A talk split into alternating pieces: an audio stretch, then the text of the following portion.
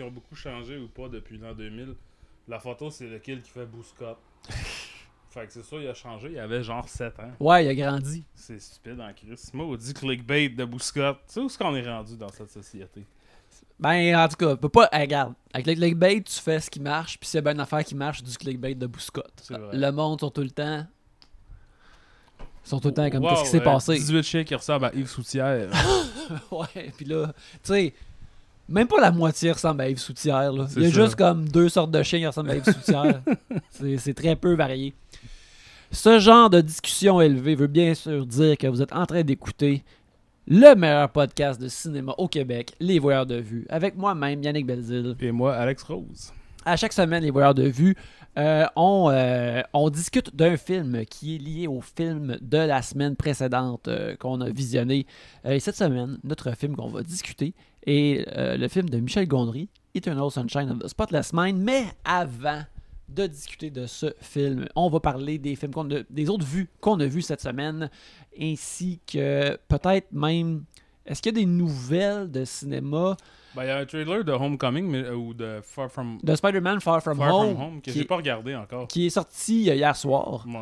euh, qui a fait euh, probable beaucoup de euh, l'unanimi- an- l'unanimité sur le web. Le monde sont hyped. Ce qui est vraiment drôle avec ça, c'est que si on essaie de parler des films, des fois on parle du discours autour des films. Mhm. Puis il y a beaucoup de gens sur Twitter, euh, sur les médias sociaux, qui sont comme bah, bah, bon, les films de Marvel, ça va faire, on était écœurés.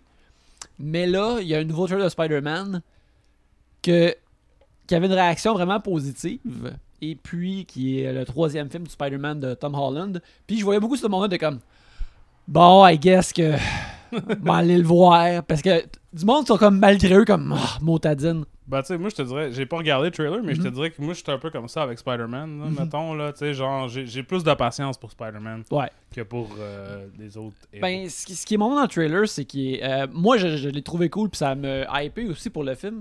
Euh, c'est qu'on voit immédiatement ce qui s'est passé après Spider-Man Far From Home, euh, que la vie de Peter Parker est sans dessus-dessous maintenant que son identité secrète est révélée. Mhm. Fait que là, on voit à différentes Tu le vois comme, des paparazzis à l'école, tout le monde le regarde.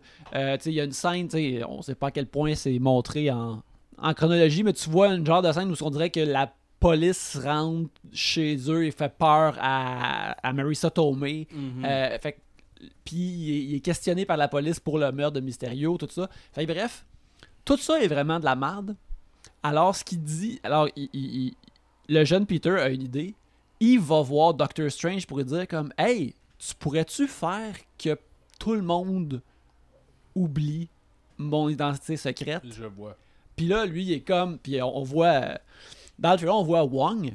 euh, Oui. qui, qui a une grosse semaine. Ouais, euh, c'est ça, effectivement.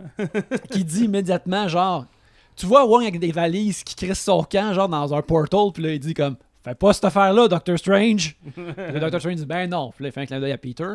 On les voit euh, faire un sort.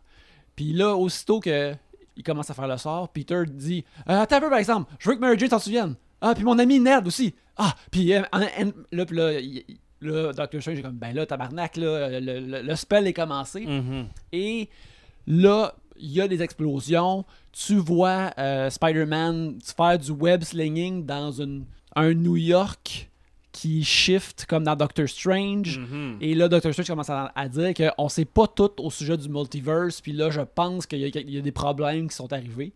Et à travers ça, on, on entend le rire du Green Goblin de William Dafoe. Mhm. Et on voit ultimement euh, Alfred Molina en Doctor Octopus qui surgit de quelque part puis qui dit bonjour à Peter. Mhm. Et c'est ça qui semble arriver. Fait que là, le monde sont hype des personnages de, de Ouais. Sam Raimi qui vont revenir. Puis, Ben, il y a aussi Sam Raimi fait le prochain Doctor Strange. ouais, Fait que là, tu sais, on voit un peu où est-ce que ça va peut-être s'en aller, là. ouais, c'est ça. On voit comment ces vases-là se, se- se serrent la main, sont communicants. Euh, ça, moi, je trouve ça a l'air le fun. Euh, je trouve ça euh, cool parce que même si la semaine prochaine, les gens vont entendre notre épisode de Shang-Chi, Ouais. Puis, euh, euh, tu sais, on parle d'être un peu tanné des films de Marvel, mais moi, l'affaire que je me tanne pas, c'est de voir des affaires comic book-esque de Spider-Man qui va voir Doctor Strange, hey, j'ai un problème. Tu sais, Ouais. Surtout quand ça se passe dans un milieu new-yorkais, ça c'est comme du du pur 100% Marvel Comics que j'aime que je trouve le fun, fait que je trouve ça cool qu'il y ait ça dans un film. Mais tu sais, mettons, tu me disais euh, il y a 20 ans, là, ou tu sais, whatever, la- la- en 2008, quand il y a eu le premier Iron Man, tu me disais dans 13 ans, il va juste avoir des films de super-héros. J'imaginerais plus quelque chose comme ça. Ouais. Tu sais, que ce qu'il y a réellement, c'est, tu sais, Shang-Chi, ça, ça, ça se peut pas, là. C'est, Ouais. c'est implausible, là, en 2008, là.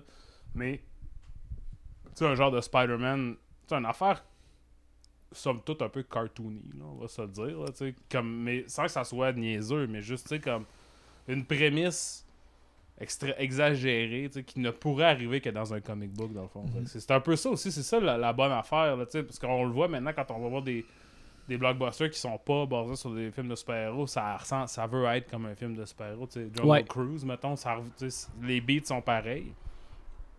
Mais tandis que si tu t'éloignes un peu de ça, puis tu fais comme ce que ce film-là a l'air de faire selon ce que tu viens de me dire, ce, qui est, ce qui est une certaine. euh, euh, un peu un téléphone arabe, là, mais. euh, c'est bon, tu sais, c'est ça que je veux voir. Ben, que- c'est le fun parce que je trouve que l'idée est, est- est vraiment simple. C'est le, le jeune Spider-Man qui, a- qui a un gros problème, puis là, en essayant de le régler, il crée un plus gros problème. Mhm.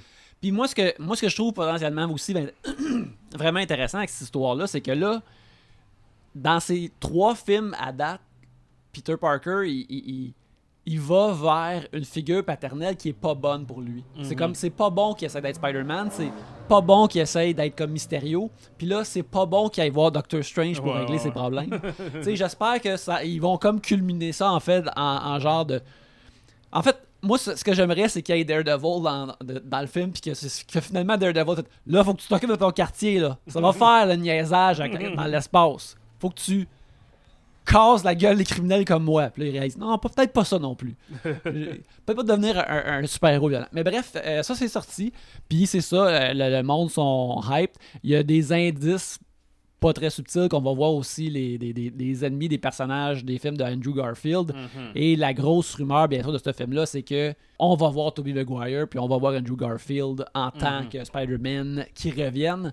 Euh, puis c'est ça, c'est, c'est, c'est cool, je trouve ça le fun. C'est justement, comme tu dis, c'est le genre de truc de Marvel qui peuvent continuer à faire, puis qui est plus intéressant avec des, des personnages établis que tu as le goût des, des, des- des voir encore. Puis tu sais, c'est un peu.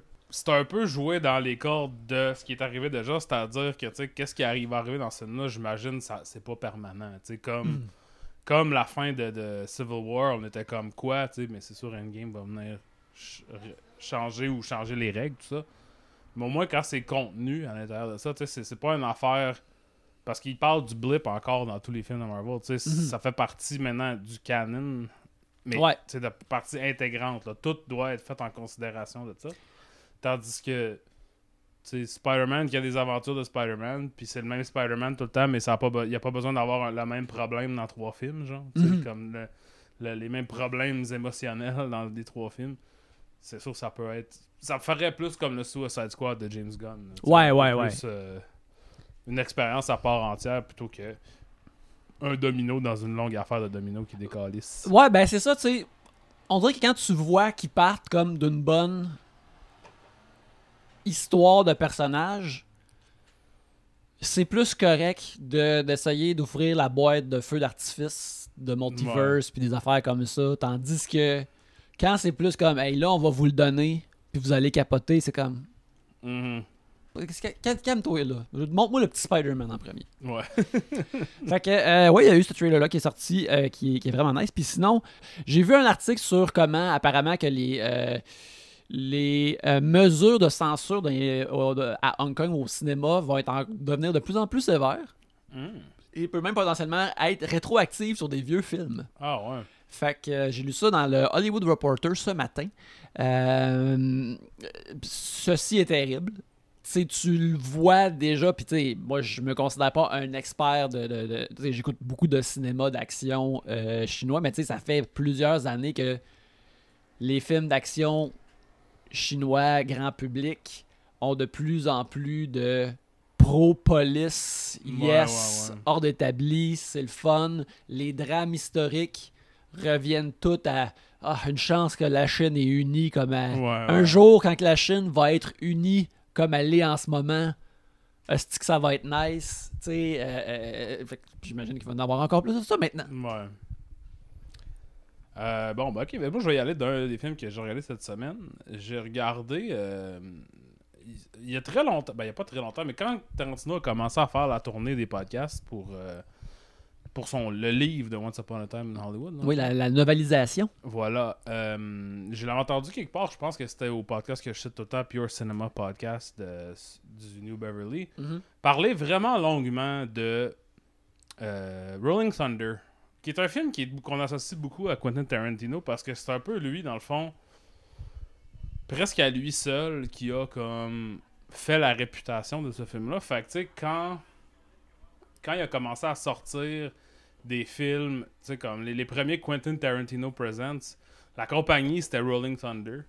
Après ça, il a fait beaucoup, il a fait des références à Rolling Thunder dans, euh, dans certains de ses films, tu sais, puis il en, il en parle beaucoup. C'est il fut un temps où ce que Quentin Tarantino il programmait un, un genre de festival à Austin, là, à la euh, Alamo Draft House. Mhm. Puis c'était tous des, des, des, des prints que Tarantino avait chez eux. Puis Rolling Thunder revenait souvent là-dedans. Vous pouvez aller voir sur Wikipédia la programmation de.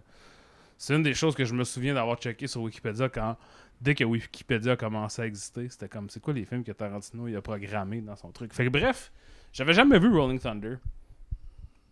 J'ai pas de bonne raison pourquoi je l'avais jamais vu. Euh, fait que quand j'ai entendu- je l'ai entendu en parler, ben j'ai fait bon, ben, je, vais, je vais le regarder. J'ai mis ça dans mes plans. Et là, je l'ai fait cette semaine. Donc pour dire, ça fait peut-être comme 15 ans là, en tout là, que, que je suis comme, ah, faudrait je regarde ça au Rolling Thunder. Puis il a été quand même difficile à trouver pendant un long bout. Puis là, maintenant, il est beaucoup plus facile à trouver avec toutes les plateformes, puis les, trucs de, de iTunes, puis un Blu-ray, puis tout ça. Ce qui n'était pas le cas avant. Mais bref, Rolling Thunder, qu'est-ce que ça raconte? C'est un film réalisé par John Flynn, qui est surtout connu pour. euh, ben, il a réalisé euh, Out, for, Out for Justice, un film de Steven Seagal. Et Mhm. aussi, si euh, les habitués de TQS se rappelleront du film Brain Scan avec Edward Furlong, qui jouait constamment à TQS euh, fin des années 90, début des années 2000. Mais donc John Flynn, ça c'est beaucoup, c'est pas, c'est loin d'être son premier film, mais c'est beaucoup plus tôt, c'est 1977, puis ça met en vedette William Devane, qui est, euh, ben c'est quoi William Devane, il est dans Interstellar, puis il est dans, tu sais c'est un, un des gars que Nolan réutilise de temps en temps. Ouais, ouais, il était. euh, tu sais, il est genre un sénateur à TV dans un des Dark Knight. Mhm. euh, mais tu sais, moi, je le connais plus vraiment comme un acteur de TV Mhm. qui a travaillé, qui travaille quasiment toujours. Récemment, il était dans le, le- le- le très bon sitcom d'une saison qui s'appelle The Grinder. Il joue le, Ah oui. le patriarche dans The Grinder, qui est un excellent euh, sitcom avec euh, Rob Lowe et Fred Savage, que, euh, qui me fait beaucoup, beaucoup rire. ouais, je me souviens de l'annonce de ça, mais. Donc, c'est ça, William Devane, qui était pas nécessairement super connu à l'époque, mais qui joue le rôle principal d'un soldat américain, un prisoner of war, qui revient après sept ans d'être emprisonné au Vietnam. Euh, lui et son ami, euh, qui est joué par Tommy Lee Jones, reviennent et c'est pas joyeux. Ça n'a pas été le fun d'être pri- être un prisoner of war pendant sept ans. Puis tu sais, il revient, puis sa femme a rencontré quelqu'un d'autre parce qu'elle pensait jamais qu'elle allait revenir. Mhm. Son fils ne le connaît pas. Essentiellement, son fils qui a, tu sais, qui a comme peut-être, je sais pas, 8 ans, 8-9 ans. Tu sais, lui, se, lui se souvient de son fils, mais son fils n'a aucun souvenir de lui. Fait que il n'y a pas de connexion. Sa femme, comme le laisse, tu sais, ou elle est sur le point de le laisser, ou je sais pas trop, elle a un autre chum là, qui est un policier, tu sais, qui, qui lui, il veut, il essaie d'être smart, mais tu sais, c'est pas, pas évident. Et euh, dans une genre de cérémonie, il se fait donner un, coffre avec des, euh, des silver dollars dedans, donc des, des pièces de 1$ dollar euh, argentées. Une pour chaque journée qui a été emprisonné, fait que c'est comme 2665 pièces. Ce qui est vraiment pas beaucoup. Ce qui est un des plus petits montants euh, impliqués dans un film où ce que tout chie comme dans Rolling Thunder, je te dirais. Mais bref, le, le monde le voit à TV, puis là, à un moment donné, il, il est chez eux, tu sais, et il y a quatre dudes qui rentrent chez eux et qui disent on veut ton argent, tu sais, donne-nous l'argent. Euh, donc lui, il refuse de Est-ce que les autres, ils pensent que c'est vraiment plus ou c'est ils- juste, ils savent que c'est ils comme. veulent que ça soit ça, tu sais. Puis c'est. Puis tu comprends pas trop, tu sais. Tu comprends pas trop c'est quoi. Ils ont l'air d'être. tu sais, C'est vraiment des malfrats, c'est des croches, là. Tu sais, c'est même pas, c'est pas des gangsters, rien, là. C'est. C'est tr- quatre gars chauds là, qui ont pensé à ça. là, Puis euh, lui il refuse de leur donner, fait qu'il crisse la main dans le compacteur à déchets qui est dans le lavabo, euh, il l'estropie de sa main. Et là, sa femme et son enfant arrivent et euh, il tue la femme et l'enfant. Tire une balle aussi à William Devane qui se réveille à l'hôpital des mois et des mois plus tard, euh, coma, ça. puis- Et, là, il n'a plus de raison de vivre, essentiellement. Déjà que c'était rough de revenir, là maintenant, il il plus vraiment, tu il a plus sa place dans le monde. Et euh, donc, il concocte un plan de vengeance à la Death Wish un peu. Et effectivement, c'est un peu comme ça que ça sonne. Puis savoir que Tarantino, c'est un film qu'il affectionne particulièrement, ça te fait penser à imaginer quelque chose de beaucoup plus trash que qu'est-ce que c'est. Fait qu'en fond, c'est un film, tu sais, c'est- dark, là, mais c'est aussi très sobre, tu sais, c'est pas... Ok, fait que c'est pas euh, tu sais, stylisé, mettons, comme Pas on tout. penserait, là, parce que. Pas du tout. Euh, c'est très brun, là. tu sais, C'est brun, là, euh, années 70, mais tu sais, il n'y a rien de badass. C'est même pas comme. euh, tu sais, je dirais pas que c'est de l'exploitation. tu sais, Il n'y a pas de satisfaction à tirer de ces choses, tu sais, la violence et le sexe et tout ça, comme, comme on pourrait peut-être le penser dans d'autres films, mettons, qui ont suivi dans la foulée de Death Wish. C'est très, très- c'est écrit par Paul Schrader, dans le fond, que, donc on, a, on a parlé quelques fois, qui a écrit euh, Taxi Driver, puis là, il y a The Card Counter, on a parlé il y a une couple de semaines, son film qui sort avec Oscar Isaac, là, Oui. dans quelques semaines. Euh, fait que, tu sais, comme Paul Schrader, lui, est très intéressé par euh, la- la- l'esprit sombre de l'humain, et tu sais, que toutes les, les bassesses à laquelle on pourrait se réduire dans le but de se sentir humain, des trucs comme ça. Fait que, euh, bref, j'ai beaucoup aimé ça. J'ai trouvé ça très satisfaisant. C'est sûr que, tu sais, c'est dark, puis c'est pas. C'est très, très, très rudimentaire dans son approche à ça. Fait que, tu sais, si tu t'attends à voir un peu. J'ai parlé de Vigilante, il y a quelques semaines. Vigilante, c'est beaucoup plus comme satisfaisant, là, de base. C'est un film où tu es comme, oh yeah, tu es content de le voir péter quelqu'un. Rolling Thunder, c'est pas vraiment ça. Il y a une efficacité plus euh, dramatique, mettons, dans le film. Même si, tu sais, sur papier, il se passe essentiellement les mêmes choses que dans Vigilante. C'est vraiment plus. euh, c'est psychologique. Là, tu, ressens là, un malaise puis un désespoir qu'il n'y a pas nécessairement dans ces films-là. D'habitude, ça, tout ce que ça fait, c'est comme allumer une switch de rage. Puis là, tu ressens la rage du personnage et tu veux le cathar la catharsis de, de l'accomplissement de la vengeance. Là, c'est moins ça parce que c'est beaucoup, comme je te dis, beaucoup plus straight for, euh, dans son approche. Là. Fait que c'est ça, c'est bien. euh, c'est pas. J'ai peut-être moins aimé ça que je pensais. Peut-être, là, juste en, en entendre Tarantino en parler, je pensais vraiment que j'allais comme être jeté sur le cul. Fait que peut-être que ça, c'est aussi de ma faute. Là. Je me suis surhypé cette affaire-là. Mais tu sais, dans ce genre-là, puis là, j'en ai écouté plusieurs récemment, c'est juste ça de même. C'est pas mal ce qui se fait de. C'est pas mal la, la- la- la- la version la plus clean, la plus pure de ce genre de film-là. là. De revanche triste. là. C'est ça. Puis tu sais, c'est pas, c'est pas comme un peu réactionnaire et, et weird là, comme Death Wish où c'est comme ils commencent à tuer n'importe qui qui a de l'air d'un méchant puis sont toujours noirs ou latinos. Tu sais, c'est c'est pas ça. Là, les, on, c'est beaucoup, c'est plus clair. C'est peut-être c'est moins nuancé. Mais quoi que Death Wish, c'est zéro nuancé. Puis c'est- Rolling Thunder est plus nuancé là, quand vient la Mhm. vengeance, même si à la base c'est un film super nihiliste et euh, pas, avec pas vraiment. Il n'y a pas beaucoup de, de, de, de- de fun à tirer de la satisfaction que tu ressens quand même. Même si tu t'en, t'en ressens, c'est pas de la satisfaction plaisante, c'est comme un peu de la satisfaction malade. tu sais, de comme bah. Ok. C'est comme, oui, il m'a vraiment donné l'affaire réaliste, Ouais, euh, euh, troublante, triste. Exactement. Fait que c'est ça, je- Rolling Thunder, c'est, bien. Puis il est louable, là. Tu peux le pogner sur les plateformes où, Mhm. que, où ce que ça se loue.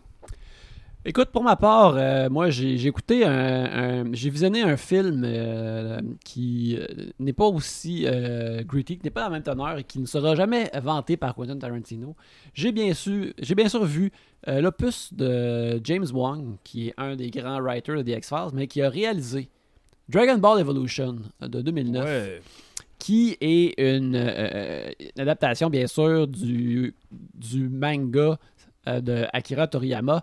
Si vous avez lu les Dragon Ball, tu sais, c'est une quête vraiment simple où euh, le jeune Goku euh, part à l'aventure pour trouver euh, les 7 Dragon Ball afin d'empêcher le mal puis des, des affaires comme ça. Mhm. Mais c'est surtout un genre d'excuse pour qu'Akira Toriyama puisse dessiner des séquences d'aventures, de personnages qu'il aime et de Mhm. batailles. Et c'est vraiment le fun, puis c'est- excellent.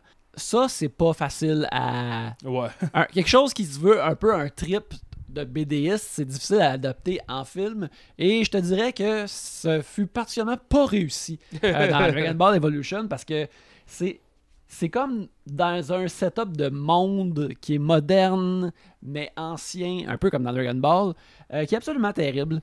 Euh, cela dit, euh, c'est une affaire qu'on a parlé au- auparavant au, au Voyeur de Vue. Même si c'est une adaptation terrible, c'est le genre d'adaptation qui n'existe plus maintenant. Mhm. Tu sais, de, de- des adaptations à la Super Mario Bros. où le- le- la propriété originale est pas vraiment traitée avec de la révérence ou du respect. Ils font juste le faire, puis euh, il y a des retards de d'autres affaires dedans, puis c'est un petit peu tout croche. Mhm. Puis le fait que ça existe plus maintenant, ça, c'est quasiment charmant. C'est, Ouais. ça a un certain charme, mais c'est aussi vraiment inepte et, et- et- et mauvais. Alors, euh, la seule affaire que je voulais, la seule raison pourquoi je voulais en parler, c'est que je, je me suis renseigné un peu plus sur le film après l'avoir vu. Euh, tout de même plate. Ben, hey, Chow Yun-Fat est là-dedans, là. Ouais. Ben, en fait, Stephen, Stephen Chow est- de, de Kung Fu est un des producteurs. Ouais. Fait que j'imagine que c'est comme ça que ça a dû se faire. Que, Ça doit, là. que, que Chow Yun-Fat soit là-dedans, mais euh, le, le scénariste, c'est Ben Ramsey, qui a aussi écrit euh, The Big Hit, qui est un Ah, film euh, prisé de Nicolas Krief, qui va sans doute revenir un jour pour qu'on Ouais, en parle. vrai, c'est vrai.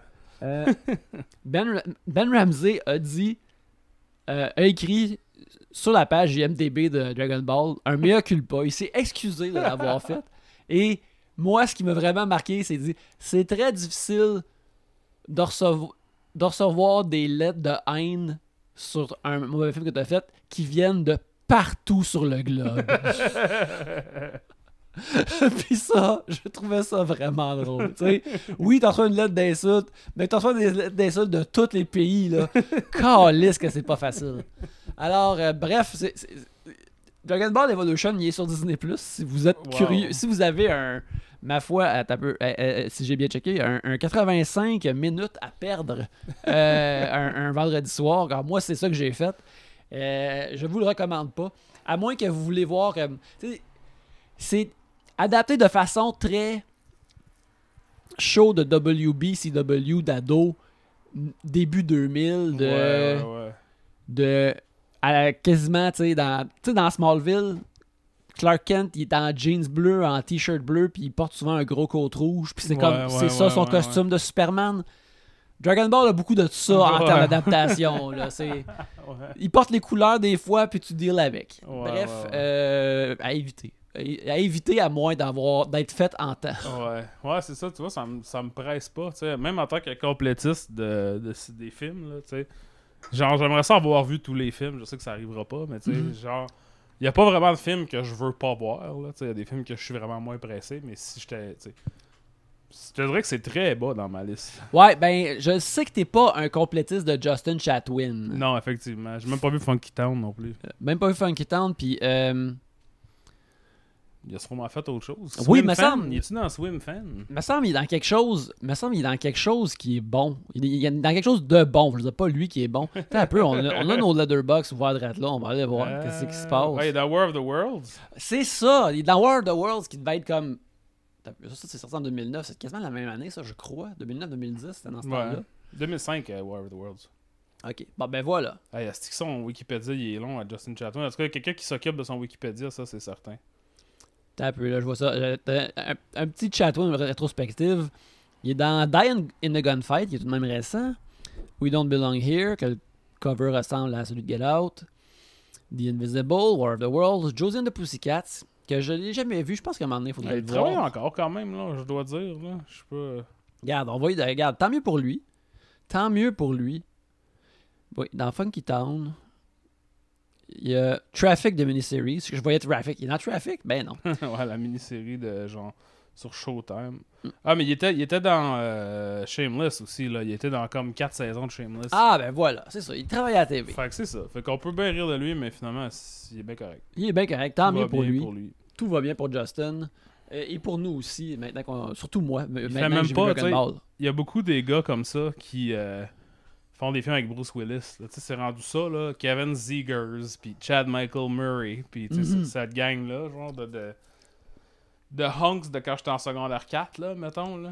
Tu sais, Shane West. Eux autres, ils font tous des films avec Bruce Willis, mais pas, pas le bon Justin. Fait que ça va bien quand même, je pense. Go, go JC. Euh, un autre figure importante dans notre vie qui sont, sont de JC.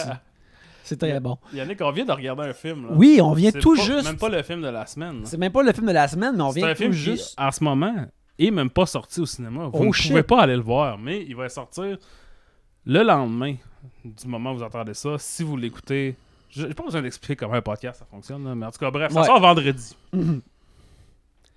On a vu euh, le- la, nouvelle mouture de Candyman, Oui. euh, euh, réalisée par Nia DaCosta, qui l'a coécrit avec Jordan Peele, ainsi que, t'as peu, je regarde ici parce qu'il y a un troisième scénariste, ainsi que Win euh, Rosenfeld, euh, qui met en vedette euh, euh, Yahya Abdul-Mateen le deuxième, Tiana Paris, que moi j'ai vu pour la première fois jadis dans Mad Men, qui était comme le, le- le seul personnage récurrent en noir dans Ouais, Mad Men, qui était merveilleuse. Puis récemment, qui était dans, dans WandaVision et qui va bien sûr retrouver Nia DaCosta dans Captain Marvel 2. Mhm. On a, euh, on a Coleman Domingo, euh, Vanessa Williams, Nathan Stewart Jarrett, euh, Casey Kramer. Euh, on a plein de monde dans une nouvelle version de, de Candyman. Moi, c'est mon, c'est mon premier, c'est la première fois que je, je développe le rapper et que je goûte au candy. Ouais. Je n'ai pas vu les autres Candyman. Alors, je vais tenter de- d'expliquer un peu ce qui se passe Ouais. euh, dans le film. Euh, Puis toi qui as vu le un de Candyman récemment, Oui, j'ai euh, vu le premier Candyman euh, en octobre dernier, à Shocktober 2020. Pendant l'ai oui. on suit Anthony McCoy qui est comme un, un- un artiste, un artiste moderne, un peintre qui vit avec sa blonde Brianna Cartwright, qui sont dans une situation de euh, Brianna est, elle, a- elle gère euh, des galeries d'art, Mhm. puis euh, elle, elle- elle- elle semble plugger son chum. Ouais. Elle, a plugué son chum, Anthony, dans une galerie d'art, mais il manque d'inspiration pour faire du nouveau stock, pour aller ailleurs dans sa carrière, Mhm. puis il reste comme assis sur ses lauriers. Fait que sont heureux ensemble, mais il y a tout de même ce genre de tension-là. Mhm. Euh, ils sont aussi, euh, ils vivent dans un super gros euh, appartement, sont bien nantis, sont riches. Euh, ben, Brianna est riche, Anthony l'est pas. Mais fait que là, lui, il est comme à la- à- assoiffé de trouver une nouvelle inspiration, de faire de l'art à nouveau. Mhm. Et il commence à s'intéresser à une légende urbaine euh, d'un quartier de, des projects Mhm. de Chicago. Cabrini Green. Cabrini Green, qui euh, euh, il, recherche, il fait euh, à travers ça, puis il découvre le- la légende urbaine du Candyman. Et en découvrant, en, en- en s'enfonçant dans la légende de Candyman, on dirait que la légende en tant que telle devient de plus en plus vraie elle-même Mhm. et commence à tuer euh, des gens de la façon que le Candyman fait. Euh, si tu dis son nom cinq fois dans le miroir, il apparaît et il euh, sévit. Et à travers ça, sa relation avec sa blonde va de moins en moins bien. Il devient de plus en plus euh, bizarre et désagréable. Il se fait piquer par une abeille sur la main Mhm. et son bras se met à pourrir. Oui, ce qui est absolument dégueulasse. Et euh, le tout est une course. Euh, il, va, euh, il essaye d'avoir des informations sur ce qui lui arrive euh, par William Burke, qui est un gars qui run un Landroma, qui est joué par Coleman Domingo. Et à travers ça, on s'en va vers une. Je veux dire vers une course folle dans le sens que les, le scénario est inévitable, mais c'est un film qui tout de même prend son temps vers probablement l'arrivée d'un nouveau Candyman qui va sévir à Mhm. travers euh, Chicago. Fait que c'est pas mal ça qui se passe. Euh, Puis toi, qu'est-ce que t'en as pensé? Ben, moi j'avais bien aimé, tu sais, probablement pour dire l'original, j'avais bien aimé ça. C'est quand même assez différent de, tu sais, n'importe quel film de d'horreur avec un monstre, là, mettons. C'est un peu un slasher, c'est un peu surnaturel, mais c'est pas... Tu sais, ça s'apparente pas vraiment à Freddy ou Jason ou, euh, même des affaires plus, là, Hellraiser, des trucs comme ça, c'est- vraiment, vraiment spécifique, puis l'original est, est réalisé par un réalisateur qui s'appelle Bernard Rose, qui est un réalisateur très comme... euh, tu il fait des films d'époque souvent ou des trucs là sur la musique classique ou des trucs comme ça c'est- pas par toi quelqu'un que tu penserais qui ferait un film d'horreur. C'est un peu ça qui est intéressant dans ce film là c'est que tu sais ça parle beaucoup de gentrification. Fait que dans l'original ça se passe aussi à Cabrini Green mais dans l'original il y a des gens qui habitent à Cabrini Green. Tandis que dans le la suite ben je pense que ouais ben on en reviendra là-dessus mais tu sais dans le, nouveau c'est Cabrini Green c'est devenu des condos. Donc c'est là que eux ils habitent. Eux, eux, ils habitent un peu tu sais sur le, le genre de cimetière amérindien de Cabrini Green, là, comme dans un, la- donc c'est pas c'est possédé par leur esprit de gentrification un peu. Je m'attendais, je sais pas, en fait j'avais pas vraiment d'attente, je savais pas vraiment qu'est-ce que j'allais voir.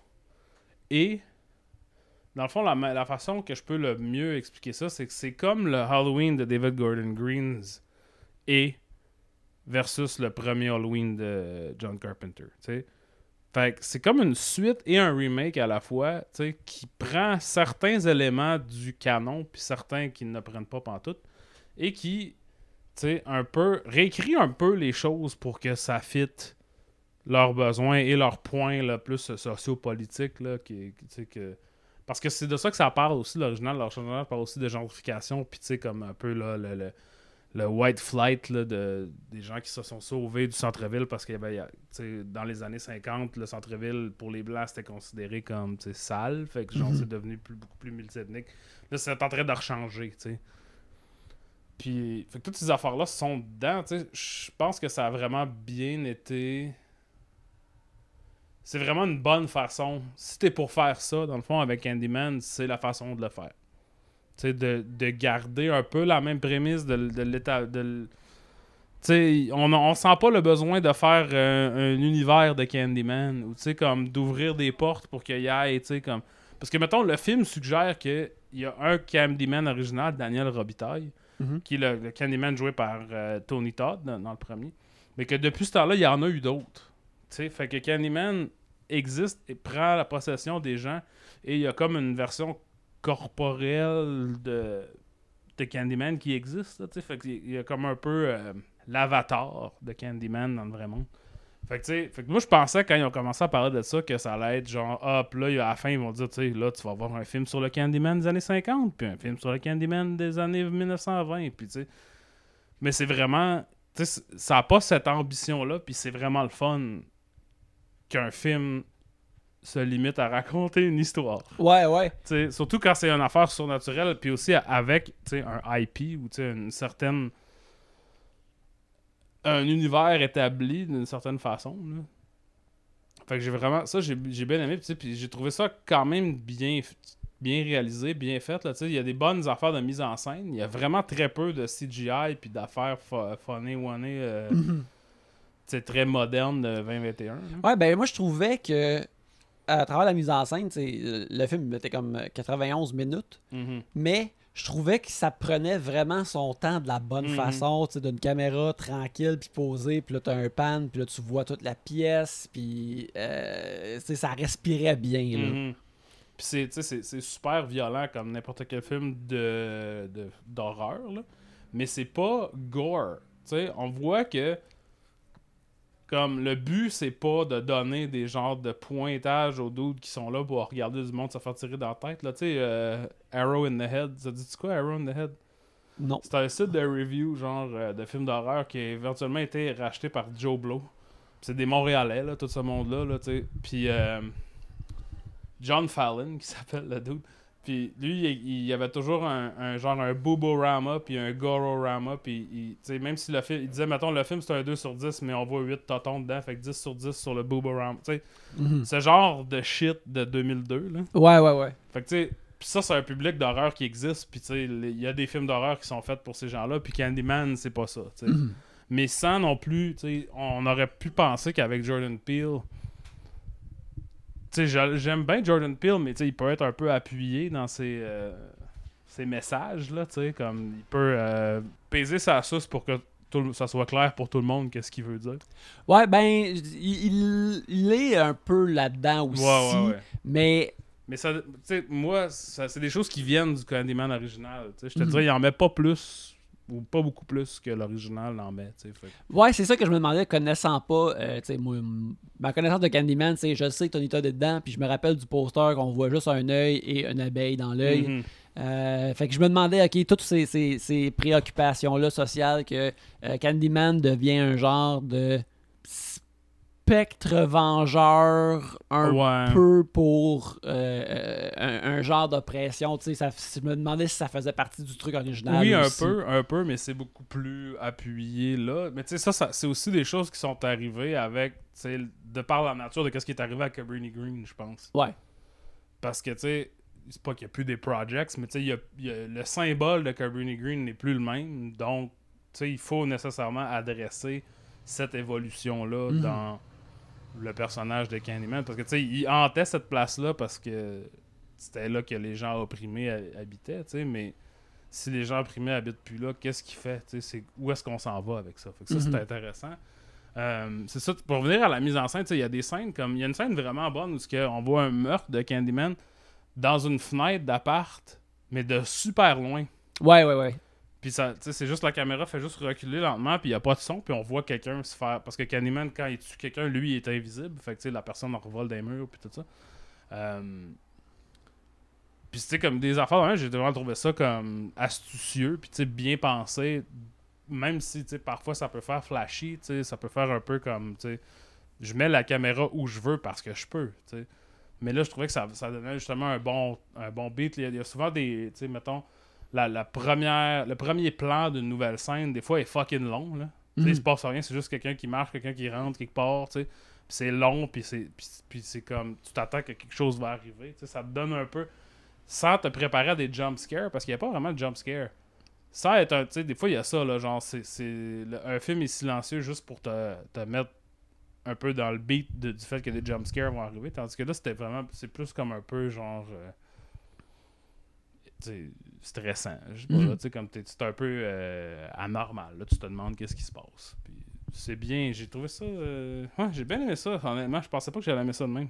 Ben, moi aussi, j'ai euh, j'ai- bien aimé ça, tu sais, j'ai... euh, Je suis vraiment fan de, de ce que Jordan Peele, il fait, puis euh, ce que, moi, ce que j'ai trouvé intéressant dans le film aussi, c'est comment... Pendant un bout, tu penses que c'est Yaya Abdul-Mateen qui va être le personnage principal, puis il est le personnage Mhm. principal, mais un moment donné, euh, le point de vue, on se met plus derrière Théona Paris, et la façon qu'ils font ça, qu'ils accomplissent ça, c'est juste de lui donner un. Tu sais, comme le, le- le- les personnages, un, un flashback d'enfance comme au milieu du film. Mhm. Puis là, soudainement, ça crée un nouveau contexte pour elle, sa relation avec son chum, ces affaires-là. Mhm. Puis ça, ça nous met plus sur sa traque à elle. Et ça, j'avais trouvé ça vraiment cool de juste pouvoir faire ça Mhm. euh, soudainement. Versus d'avoir. Tu sais, c'est pas mis au début. euh, les autres personnages ils ont des flashbacks au début ou euh, tu sais, dans le premier acte. là. Mhm. Mais là, de faire ça au milieu de de même. Mais c'est confiant, c'est ça justement, parce que dans n'importe quel autre film, elle aurait dit textuellement dans le dialogue deux, trois fois, suggéré qu'est-ce qu'on allait voir. Ouais. Puis là, le film prend la, a la confiance de juste dire là, ici, là, je drop un flashback. Tu sais, un flashback, c'est anormal, c'est pas naturel, ça peut arriver n'importe où. On n'a pas besoin de se faire tenir la main. Tu sais, personne n'est comme quoi un flashback? Tu sais, on a le langage cinématographique nous a habitués à un flashback et là le film, tu sais, nous prend pas pour des caves. C'est c'est pour c'est sérieusement ça là, tu sais, c'est bien fait à ce niveau-là. Euh, puis c'est ça, fait que j'ai trouvé ça euh, sais comme je le recommande, allez voir Candyman. Ouais, allez voir Candyman. C'est euh, une, une bonne, bonne vue. Une bonne, bonne vue. Euh, C'est surprenant parce que je pour vrai je m'attendais pas à ça. Euh, Qu'est-ce que tu penses du terme qu'on voit beaucoup sur Twitter depuis une couple d'années, le elevated horror? Ben, je trouve que c'est quand même stupide. Puis tout le monde, toutes les fois, moi, j'utilise jamais ce mot-là dans des entrevues particulièrement parce que Mhm. je me fais toujours rabrouer quand je l'utilise avec des réalisateurs qui ont fait des films d'horreur. Parce que je pense que, tu sais, ça, ça a toujours existé, ça. sais, de dire que du elevated horror ça existe, c'est comme dire. C'est comme mal comprendre le genre Mhm. de l'horreur. Parce que, tu sais, je veux dire, Rosemary's Baby puis L'Exorciste, c'est du elevated horror. Là, tu. Ouais, de, de l'horreur fancy. Là. C'est ça, tu sais. Fait que, genre, de, de ghettoiser un peu l'horreur en disant d'habitude c'est de la merde, puis tu sais, d'habitude c'est cheap, puis quand c'est classique, quand ça se pense bon, c'est comme. ça vole par-dessus. C'est un peu mal comprendre le genre. C'est- c'est- Elevator Horror, c'est qu'est-ce que le monde dit quand ils, ils considèrent qu'ils sont pas quelqu'un qui aime des films d'horreur, mais qui en ont aimé un. Fait comme pour, le jus- pour justifier d'avoir aimé Hereditary, quand d'habitude, Soul Survivors ça les, ou Urban Legend de Final Cut, ça les intéressait pas. Mais tu sais, c'est- pas la même chose. Sais, C'est Mhm. vrai que mais tu sais, il, il peut avoir plus d'affaires à l'intérieur du genre d'horreur sans nécessairement, je pense, que ça soit. tu sais, que ça soit à deux vitesses comme ça. Ouais, ouais, je dis ça parce que je, peux voir justement ce film-là faire, se faire targuer d'être du elevated Ouais, horror. ouais, ouais. là, même si moi aussi je trouve ça vraiment fucking niaiseux comme. euh, Mais tu sais, c'est plus. Le... le premier Candyman est plus intellectuel, genre plus baroque un peu, tu sais, moins, moins dans les codes genre que le, le nouveau. Mhm. Puis personne n'est comme ah, Candyman 92, c'est du elevated horror, tout le monde l'a vu sur le câble, puis fait que soudainement c'est ça a l'air c'est pas pareil. Sais, je sais pas, je trouve ça un peu c'est un peu niaiseux, c'est un peu de l'enculage de mouche là, je te Ouais, ouais. Mais euh, je suis content que le monde prenne l'horreur au sérieux là, quand même là, tu sais, ça, ça prend ça aussi.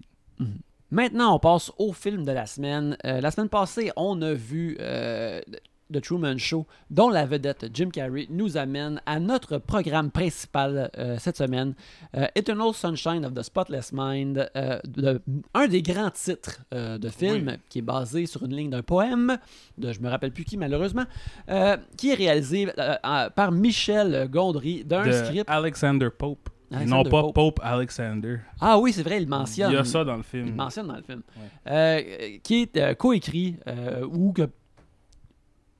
Je crois que Charlie Kaufman a comme le crédit principal avec Ouais. Michel Gondry.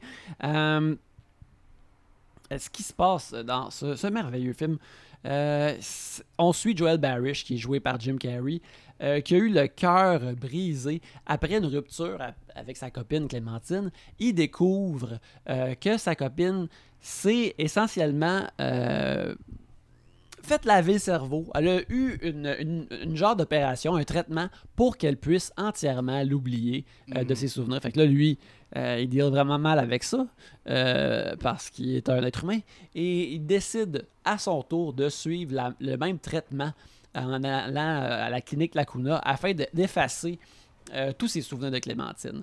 Fait que ce qu'on suit euh, à travers le film, c'est euh, Joël qui se fait effacer ses souvenirs de Clémentine. Fait qu'on on- on se promène dans ses méninges avec lui, mais il réalise éventuellement qu'il aime encore Clémentine, ou du moins aime encore l'idée de Clémentine. Mhm. Fait qu'il cherche à, à- à se sauver à travers le, le corridor de son cerveau puis de ses souvenirs et de pas effacer son dernier souvenir de Clémentine. Mhm.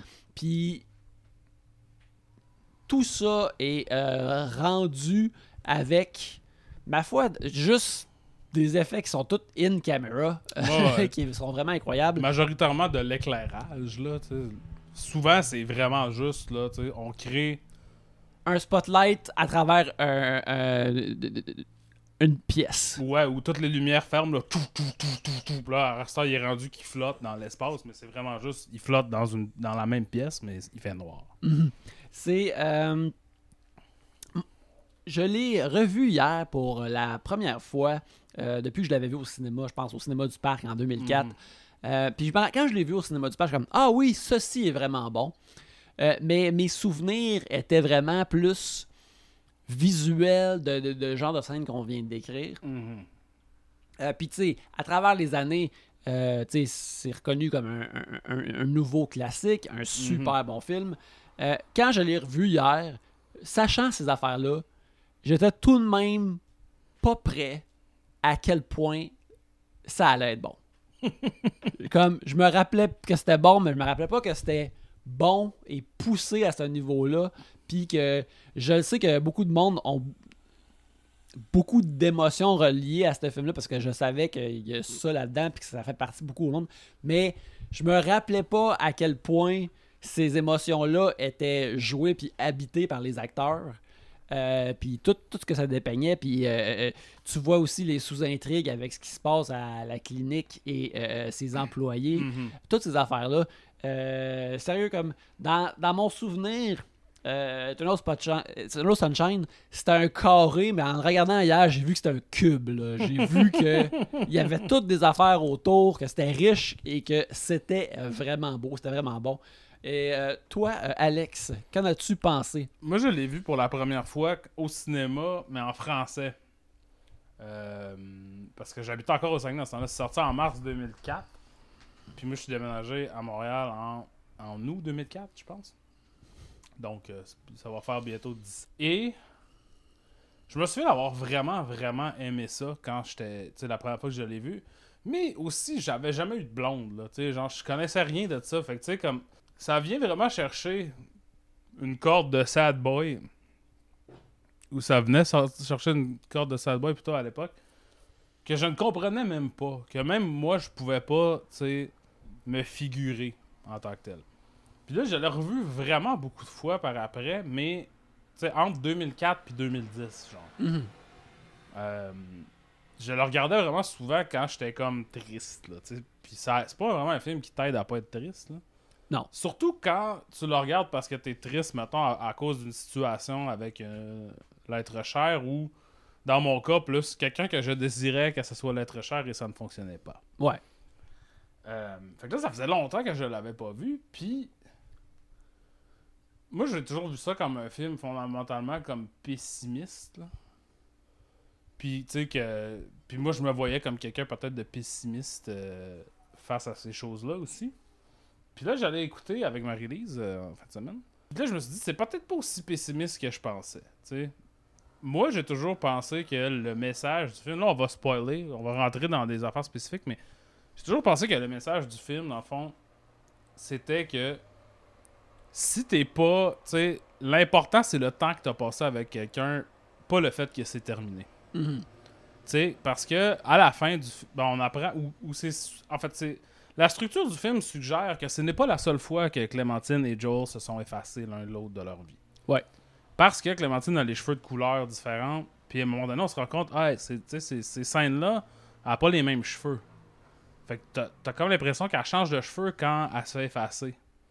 Fait que là, à un moment donné, tu te rends compte, ok, il y a plus, tu sais, c'est- comme, ils arrêtent pas de. s- ils- Tu sais, ils sont un peu. euh, le destin les met ensemble, tu sais Ouais. inévitablement, même quand ils s'effacent, le destin les remet ensemble tout le temps. Fait que moi, mon affaire, c'était comme ça donne rien de, tu sais, de stresser sur qu'est-ce que j'aurais pu faire de différent après qu'il y ait une séparation, parce que la séparation est aussi inévitable que la relation. Mhm. C'était comme ça que je voyais ça avant. Puis là, je le regardais là, puis que Marie-Lise, elle, elle, elle- elle disait, tu sais, je vais essayer de, de bien rendre là, que ce qu'elle disait, mais tu sais, elle, disait qu'à la fin, où est-ce qu'il y a fait Kristen Dunst, le personnage de Kristen Dunst, euh, envoie à tout le monde les tapes de qu'est-ce qu'ils ont dit sur leur, la personne qu'ils veulent effacer. Mhm. Puis quand ils entendent ça, ils s'entendent dire les pires affaires sur l'autre personne. Ils décident quand même de- d'essayer une, une autre fois. Puis, comme Maryse a dit, elle, elle, par- elle trouve que c'est une affaire qui a de l'espoir parce que maintenant, ils savent. C'est vrai que les autres fois que se sont effacés, ils savaient pas ces affaires-là. Ils s'effaçaient sans aucune. euh, Sans vraiment voir leur, travers, leur vraie pensée l'un pour l'autre ensemble. Fait qu'il y a quelque chose, j'imagine, de thérapeutique qui se passe direct à la fin. Et effectivement, c'est peut-être moins. si tu, parce qu'on dirait que j'interprétais pas le tape du tout dans mon interprétation du film. J'interprétais pas ce que c'était d'entendre la personne que t'aimes le plus te dire toutes les affaires qui te gossent sur qui les gossent sur toi. Parce que ça m'était jamais arrivé.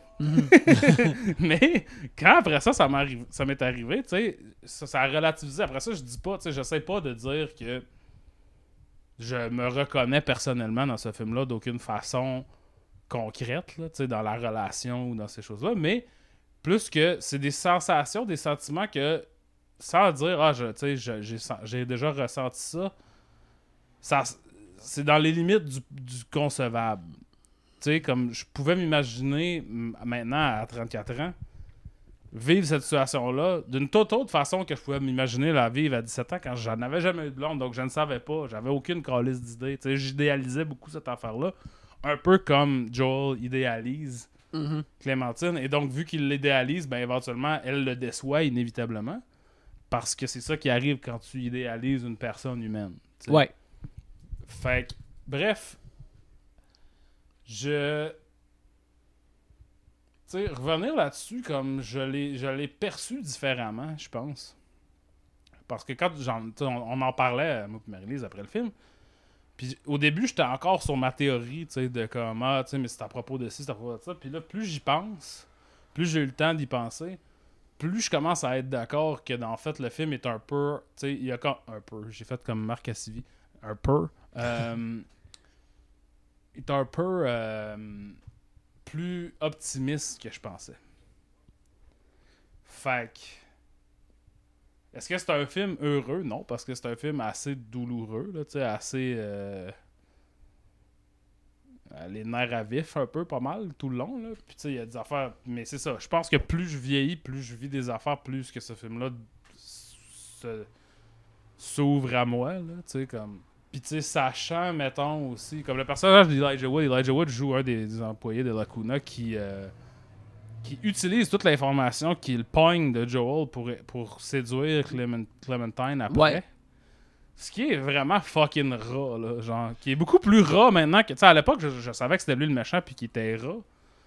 Mais là, maintenant, je suis comme, waouh, ça, c'est, psy- c'est psychotique, puis c'est comme une affaire qui est plus possible maintenant en- Oui, à cause de c'est- l'Internet. C'est, c'est, c'est un mélange de vol de données, de catfishing et de. euh, de ch- pas chantage émotionnel, mais de manipulation émotionnelle, en fait. Mhm. Puis ça, euh, euh, c'est en effet là, quelque chose que tu.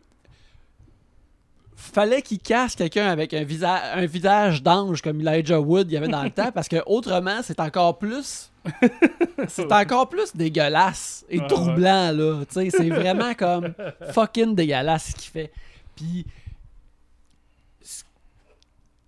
Il, euh, Elijah Wood le joue vraiment comme ce gars-là, il est pathétique que le calice Mhm. de, de- de- de faire ça puis d'essayer d'être de même. Là. Non, c'est euh, c'est vraiment quelque chose.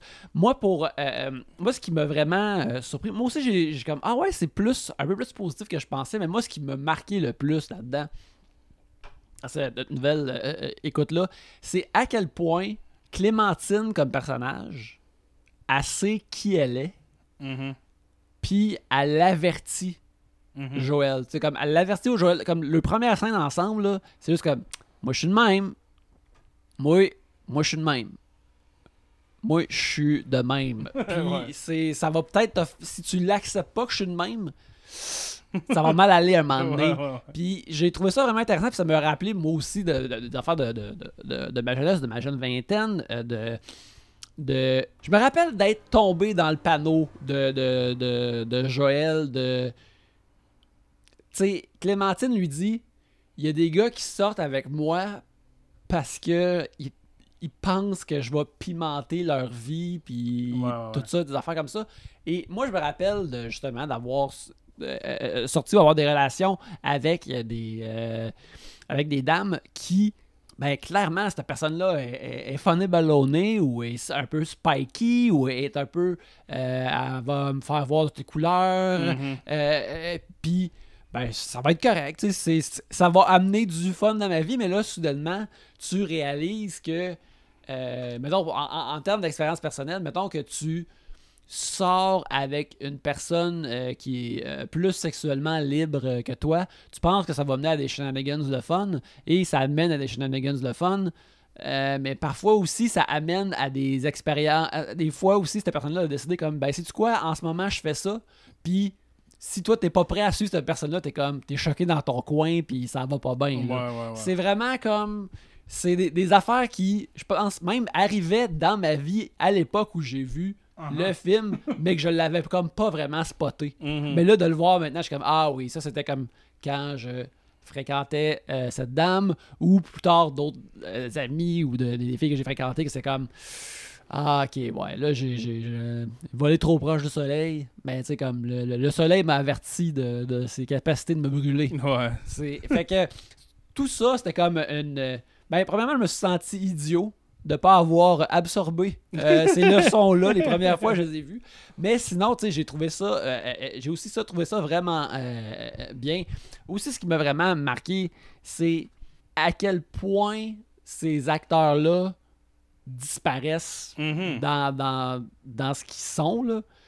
Euh, la- le seul aspect comme de Jim Carrey que tu vois vraiment dans ce rôle-là, c'est que vu qu'il est Jim Carrey, des fois tu l'imagines qu'il va comme exploser avec une genre d'énergie comique pour te, Ouais, ouais, ouais. te, te rassurer, mais là il est triste. Ouais, ouais, ouais. Il est triste en sacrament, fait que comme oh non man. Parce que des fois, il fait un peu des simagrées ou comme quand il est fâché. Là.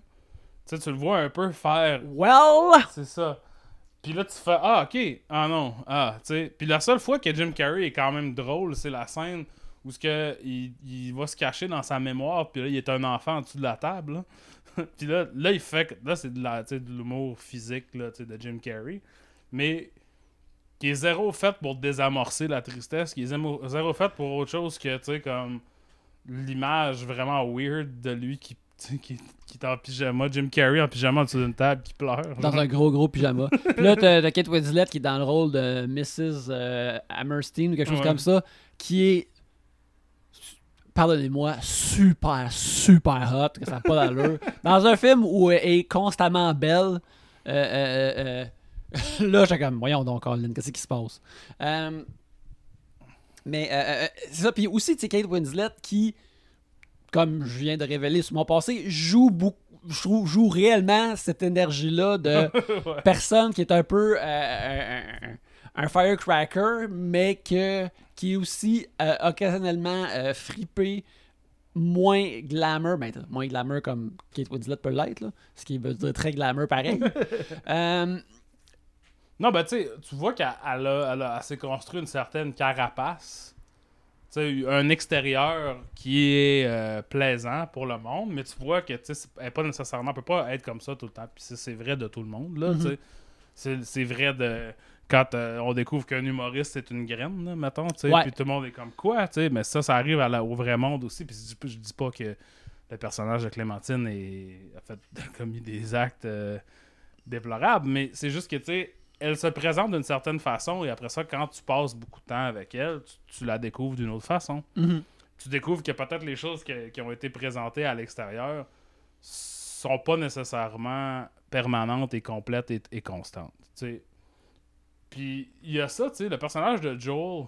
Le film est, est- est un texte là, fondateur du concept du Manic Pixie Dream Girl. Je pense qu'on a déjà parlé de ça au show avant. Ouais, mais si on, on veut euh, on, on récapituler ça, euh, le Manic Pixie Dream Girl, c'est un, un, un nom pour un archétype, un stéréotype de personnage féminin Mhm. ou qui, euh, habituellement, qui est un, un- un type de personnage qui existe juste pour égayer la vie d'un personnage masculin triste. Exact. Puis elle est comme folle et, et, et funnée, mais justement, Elle est souvent unidimensionnelle dans son genre d'excentricité puis son Mhm. genre de tu sais elle est là elle existe parce que lui le, le personnage est morose et il a besoin de changer d'air et elle vient apporter ça tu sais, Zoé de Chanel, comme souvent incarné ça. Mhm. euh, mais tu sais c'est pas non plus c'est un, terme qui a été inventé par Nathan Rabin là, qui écrivait pour The Onion dans le temps puis lui il a parlé de ça peut-être genre 2006-2007 fait que pas si loin après ce film là quand c'était vraiment vraiment commun tu sais Ramona Flowers dans Scott Pilgrim c'est ça aussi ouais. euh, mais tu sais, ça, ça existe bien avant ça. Là. Il y a des genres de, de Manic Pixie Dream Girl. Tu sais, Goldie Hawn a gagné un Oscar pour un film en 1969 qui s'appelle Cactus Flower. Puis c'est ça. Elle, c'est une hippie, puis elle tombe en amour avec. Ou tu sais, elle tombe pour un genre de, de richissime dude pogné. Parce il me semble qu'il est joué par Walter Matthau, puis elle fait comme. Tu sais, lui apprendre la vie de, de hippie, puis tout ça, tu sais. Fait que ça fait, ça fait longtemps que ça dure. Il doit en avoir dans des films de Screwball. Même que dans, mais quoi que dans des films de Screwball, d'habitude, les personnages féminins sont toujours forts. Ouais. Ils sont toujours les héroïnes, tu sais, les, les protagonistes, puis c'est eux autres. Tu qui- pourrais dire que, euh, Shirley MacLaine dans The Apartment, elle a un petit peu, de oui, ça. Elle a un, petit peu, de tu ça. Mais, mais même The Apartment est comme un peu dans, euh, Eternal Sunshine, est un film qui présente un, un- un idéal de Manic Pixie Dream Girl puis qui le détruit dans le même film. tu. Ouais. Parce que justement, c'est ça, tu sais. Puis, puis je pense que j'en suis coupable aussi, tu sais. Probablement quand j'ai vu ça, quand j'avais 17 ans, même si le film me dit explicitement que ma position est erronée, j'étais comme, waouh, est-ce que ça me prendrait dans ma vie, moi, c'est une blonde comme Clémentine. Ouais, c'est. Tout changerait si j'avais une fille avec des cheveux verts puis des hoodies orange, tu sais, puis tout ça. Qui est vraiment fucking stupide et bébé de, de penser. Parce que c'est réduire une personne entière à genre ce que j'ai besoin d'elle. ce que j'ai besoin qu'elle me fournisse. C'est, euh, c'est- c'est- ce film-là, il est tout de même un miroir, puis des fois que tu t'en rends pas compte. ouais, c'est ça. C'est Surtout pour nous, pour nous autres. Puis tu sais, puis comme. Puis là, le regardant là, j'étais un peu comme, tu sais, Joel, il est plate, Steve. Il est tout le temps morose. Il est On dirait qu'il veut rien faire avec. Ouais, c'est ça. Là, il est juste comme en amour avec elle, puis il est comme maintenant je te, je te garde, t'es à moi maintenant, tu sais, sans être, tu sais, je dirais pas qu'il est toxique nécessairement. Quoique, tu sais, à un moment donné, il, se fâche après elle parce qu'elle est sortie, genre, puis c'est- pas mal battre, là. Mais tu sais, ça me semble clair que lui, il sait pas pourquoi il veut une blonde. Tu sais? Que, pourquoi il veut être avec elle? Qu'est-ce que ça va lui apporter? Lui, il est juste comme, je suis triste, tu sais, je suis en dépression clinique, clairement, et je cherche des solutions à travers la perfection imaginée de quelqu'un d'autre. Mhm. Ce qui est vraiment fucked up, faut pas faire ça. À la maison, là, si vous êtes en train de vous dire que ça, c'est la bonne affaire à faire, là, ne le faites pas. Non. C'est, les, les- tous les gens sont des gens à part entière et donc éventuellement ils vont être de façon que vous ne voulez pas qu'ils soient. Et c'est juste, ou ce que, ou mettons qui n'est pas, pas que vous voulez pas qu'ils soient, mais qui, sou- qui, qui ne fit pas dans votre euh, idéal, mettons. Puis c'est juste ça, c'est ça qu'il faut. Les chicanes qui arrivent entre Joel puis Clémentine sont souvent à propos d'un des deux qui, ne, qui décide de ne pas être conciliant Ouais. tu sais, qui refusent de- d'accepter le point de vue de l'autre ou juste de changer le leur. Parce que je suis comme ça, c'est de même, je suis comme ci, je suis comme ça, tu sais. Puis, puis c'est pour ça, je pense que, tu sais, quand je regardais ça avec une certaine immaturité, j'en tirais quelque chose, puis là, maintenant, j'en tire quelque chose d'autre. Puis les deux sont valides, je pense. Ben, c'est ça qui fait que le film, il est tout de même, il est, vraiment riche, là. Ouais, ouais, exact. Qui, qui te permet de, de retirer ces affaires-là, peu importe euh, l'âge que tu as ou des affaires comme ça. Tu sais, j'ai. Ça marche à tellement de niveaux, je trouve. Tu sais, pendant un bout, c'est comme un, un petit thriller parce que là, Mhm. Joël est comme, c'est c'est quoi ça, la Kuna? Tu sais, c'est. Ouais, ouais. Il, cherche, puis tu sais, c'est une petite affaire de détective. Ouais, c'est un peu Parallax View là, avec euh, Warren Beatty là, qui est comme c'est quoi Parallax? Qu'est-ce qui se passe? Exactement. fait que t'as- ça, le- de tous les aspects qui est comédie romantique autour, t'as les, les patentes avec la machine, que tu sais, c'est- de la, c'est de la science-fiction, mais qui est tout de même comme bien enracinée, simple, facile à comprendre. Mhm. Euh, Puis t'as toute la sous-intrigue qui est un, autre petit drame romantique, euh, un, un- petit truc dramatique aussi qui est vraiment intéressant, puis euh, euh, creepy aussi. Sais, comme, c'est drôle, comme je disais, je me rappelais pas de ça. Tu sais, je me rappelais pas que Kirsten Dunst était dedans. Ouais. Puis je fais, Chris, c'est vrai, elle est là-dedans. Elle est quand même importante. Elle est super importante en plus. Je me rappelais pas que Mark Ruffalo il était là-dedans puis il ressemblait à Rivers Cuomo non plus là. ouais. Je me rappelais pas là. Ouais, Mais- Mark Ruffalo, dans ça, il est extrêmement 2004. Là. Ça a Ah comme ouais. aucun crise de rapport. Là. Il, y a, il y a des gros cheveux comme tendus, là. Comme très, Très noir. C'est- noir, là, style euh, Billy Joe Armstrong de Green Day. Là. Puis des grosses lunettes carrées. Puis il porte comme, euh, à un moment donné, tu sais, une genre de, de veste puffée. Mhm. Années 70, mais 2004, là, tu sais, comme rouge et argenté. comme vraiment. Ah ouais, je me souviens que le monde ressemblait juste à ça avant. C'était ça, comme. Puis, euh, tu sais, ça Justement, ces, ces scènes-là, tu sais, une affaire qui est vraiment. euh, à quel point le film, ce qui, qui- appuie toutes ce qui est des affaires qu'on a parlé, c'est que c'est comme. C'est vraiment tactile puis intime. Mhm. Euh, juste le fait que, que Mark Ruffalo puis euh, Kirsten Dunst, comme ils, ils dansent en bobette sur Mhm. le lit, tu sais, t'as comme. C'est pas filmé voyeuristique, mais t'as l'impression d'être là, puis Ouais, d'être ouais, dans l'intimité. Puis même chose entre, euh, entre euh, Joël et Clémentine, sont vraiment comme collés, proches, sont filmés. Tu sais, t'as vraiment l'impression de, de- un peu d'épier leur vie de couple. Mhm. Puis ça aussi, c'est vraiment. euh, tu sais, je l'ai dit tantôt, mais le fait que c'est tout de même comme des. c'est- ils étaient tout de même des. sont encore des gros acteurs, puis qui Mhm. fondent de même, puis tu peux avoir une affaire intimiste comme ça, c'est vraiment quelque chose. Là. Ouais, ben, tu sais, on a parlé un peu la semaine passée de à quel point Jim Carrey est, est fucké, là, genre, tu sais, dans la vraie vie, tu sais. Puis comment est-ce que c'est comme un peu inévitable que qu'il devienne fucké à cause de la carrière qu'il a eue, puis l'attention qu'il a reçue aussi rapidement, tout ça. Mais dans ce film-là, c'est vraiment. On a parlé déjà du concept de couper les gems, un acteur comique qui utilise un peu son énergie comique puis la transforme en énergie dramatique. Puis là, en regardant ça, j'avais même pas l'impression que c'était un- du jeu. j'avais juste l'impression de regarder Jim Carrey. Ben, j'ai- euh, lu un peu sur le film, puis euh, sur le making-of aussi du, du, du film, puis euh, Jim Carrey raconte comment que Michel Gondry était, avait, est, est bien dans le... re- euh, tu ressens une émotion triste en ce moment, embouteille ça, puis vile parce que le film va être de même tout le long.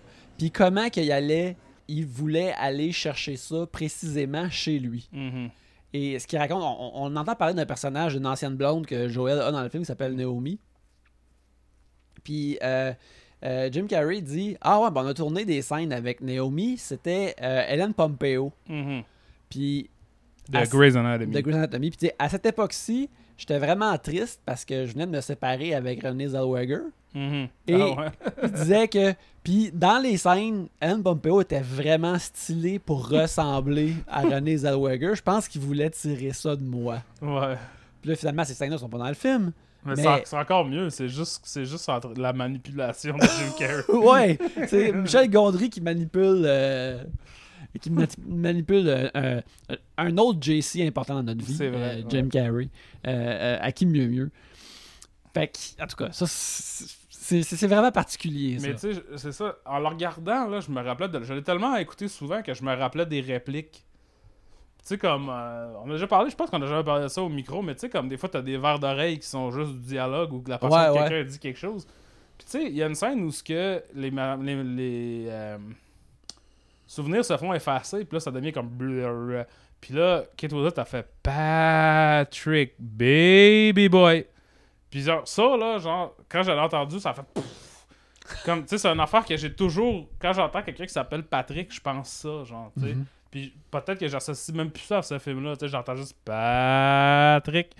Puis, puis là, j'étais comme, ah, j'ai vraiment regardé ce film-là souvent parce que c'est comme écouter de la musique que je connais par cœur, là, tu sais. Mais encore, ça m'a tout de même, euh, tu sais, ça m'a tout de même euh, atteint. Mhm. Puis il y a beaucoup d'affaires. L'autre affaire que je me, tu sais, que je me souvenais pas, c'est que c'est quand même assez rough visuellement, là, tu sais.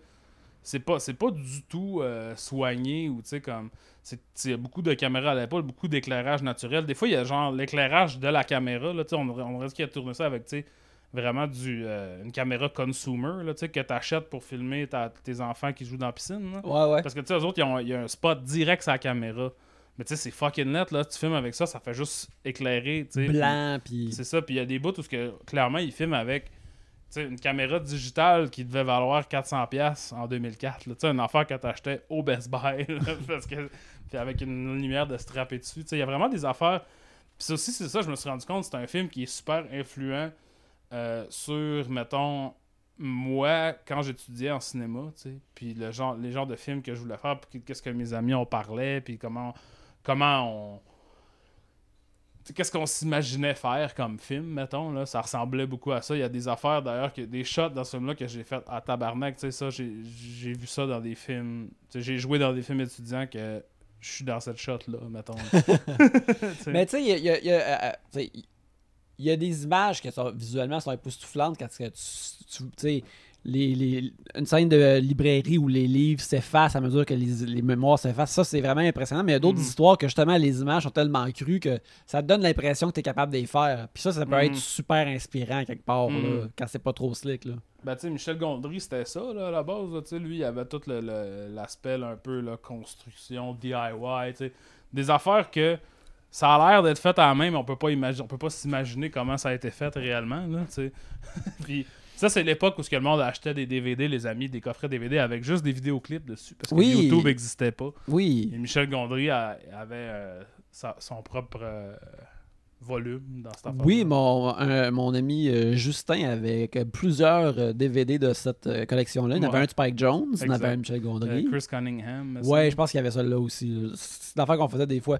Justement, back in the days, en 2004-2005, des lundis soirs, on se réunissait chez des amis, on se faisait des, des, des grosses plotées de nouilles ramen, puis on buvait de la bière en regardant des, des DVD de Michel Gondry. Tout allait bien. On pensait que la seule affaire rare dans notre vie allait être le 11 septembre, puis que le reste serait smooth sailing. Ouais. fait que c'est ça, Eternal Sunshine. Tu sais, moi, je pensais vraiment que ça allait mal vieillir pour moi. Je pensais, parce que tu sais, quand on a écouté Scott Pilgrim, j'aimais vraiment moins ça. Mhm. Que, tu sais, j'étais comme, oh, j'étais quand même green. Tu sais, genre, ça me rappelait juste comme à quel point j'étais green quand j'aimais ça. Puis, c'est comme. Puis, c'était un peu ça aussi, dans le sens que, tu sais, j'étais comme, oh, tu sais, c'est comme, ça me rappelle une personne que ça fait longtemps que je ne suis plus, tu sais. Mais, en même temps, comme on a dit, ça révèle plein d'affaires. J'imagine que si je l'écoute encore dans 15 ans, je vais réaliser des nouvelles affaires, là, je vais... Tu vas réaliser maintenant que t'es euh, t'es David Cross. Le personnage de David Cross puis sa blonde, qui, tu sais, Ouais, Jane Adams. Jane Adams, ouais, qui, qui, qui, qui se chicane beaucoup, mais eux autres vont, font, se font pas effacer leur mémoire, là. sont juste heureux puis contents, Ouais. là. C'est- eux autres que tu vas être, dans le fond, tu sais. David Cross, c'est comme, ouais, ben quand t'es sous, tu fumes un peu, ton- tu fumes un peu un bat, puis là, ça s'égalise, tu sais. Puis Ouais, Puis là, je suis il- capable de conduire. il, fait voler son avion. Il fait voler son avion sur la plage, puis c'est lui que tu veux être, là. C'est eux autres que tu veux être, dans le fond. C'est ça. Fait que, euh, ouais, ben, je pense qu'on a. C'est pas mal ça. C'est pas mal ça. Ben oui, c'est. euh, moi, je, je voulais juste dire, en, en no- en note de scénarisation, là, l'idée des cassettes, là, Mhm, pis- ou qui entendent leur pire tort, là, mhm. ça, là, tu sais, je me rappelais pas de ce bout-là, fait que là, ils sont juste en charge, comme, bon, ben, ils sont en char, ils vont conduire doucement vers la conclusion, puis ça va être feel good, puis je suis content. Puis là, l'affaire des cassettes a commencé, puis la terreur, ab- le, comme le dégoût abject de Joël est comme, c'est une joke, ça? T'as une cassette de toi qui dit des shit sur moi. La terreur de tout ce moment-là. Puis là, soudainement, me, rappeler- me rappelant plus entièrement du, du film, j'ai comme. J'étais plus sûr de où la fin ben, allait m'amener, puis j'ai comme, Caliste, Ah c'est bon, là. Mais tu sais, c'est le pire sentiment de ever, là, peut-être, c'est d'entendre quelqu'un te talk quand. Tu sais, quand tu t'y attends pas, là. Genre, Ouais, ouais, Dans que- ton dos ou whatever. Genre, t'entends quelqu'un te talk mais dans un format où est-ce qu'il pensait jamais que t'allais l'entendre. Exactement. J'ai. C'est quoi, la nuit dernière, j'ai rêvé à ça. J'ai rêvé euh, que ça m'arrivait, mais que je confrontais la personne Wow. euh, qui disait ça, puis j'étais juste comme, hey, c'était. Ben, ma confrontation, c'est comme, hey, c'était pas cool, ça. Ouais. Mais tu sais, parce que c'est mortifiant pour moi aussi. Genre, ça, ça me terrorise parce que je talk shit le monde tout le temps. tu c'est aussi terrorisant de te faire pogner en train de. Tu sais, tu- c'est parce que, tu sais, ceci est arrivé euh, contre mon gré. Là. Ouais. Ouais. Ben, tu sais, ça arrive des fois juste dans la vie. euh, mettons que t'as- t'as plusieurs fenêtres de, de messagerie Ouais, directe ouais. ouvertes, puis là, t'as écrit la mauvaise affaire à la mauvaise personne, puis comme, Ouais. ah non. Hey, une fois, ça, je peux le raconter une fois. J'étais quand. euh, ma première année d'université ou la deux. Non, la. La deuxième. Je marchais dans la rue. J'avais, j'avais pas une bonne relation avec ma prof de vidéo 2. Mhm. Euh, je, vais, je vais taire son nom, mais tu sais, elle m'aimait pas beaucoup, puis tu sais, c'était réciproque, là. Mettons, on n'était pas amis, ben, ben. Puis elle m'énervait, puis tu sais, elle- elle me- j'étais comme ostracisé par elle dans le cours, là. Fait que tu sais, quand je, quand je disais des affaires, elle me disait que j'étais cave, puis tout, là. Nice. Puis moi, je l'aimais pas, tu sais, j'étais pas non plus vraiment fin avec. Je sais pas pourquoi qu'elle m'haïssait, là, mais en tout cas, ça, euh, ça je pourrais pontifier longtemps là-dessus. Mais, bref, à un moment donné, je marchais dans la rue, puis je la torchitais, puis elle m'énervait. J'avais eu un cours avec, puis euh, ce jour-là, puis elle avait été vraiment bitch avec moi, tout ça.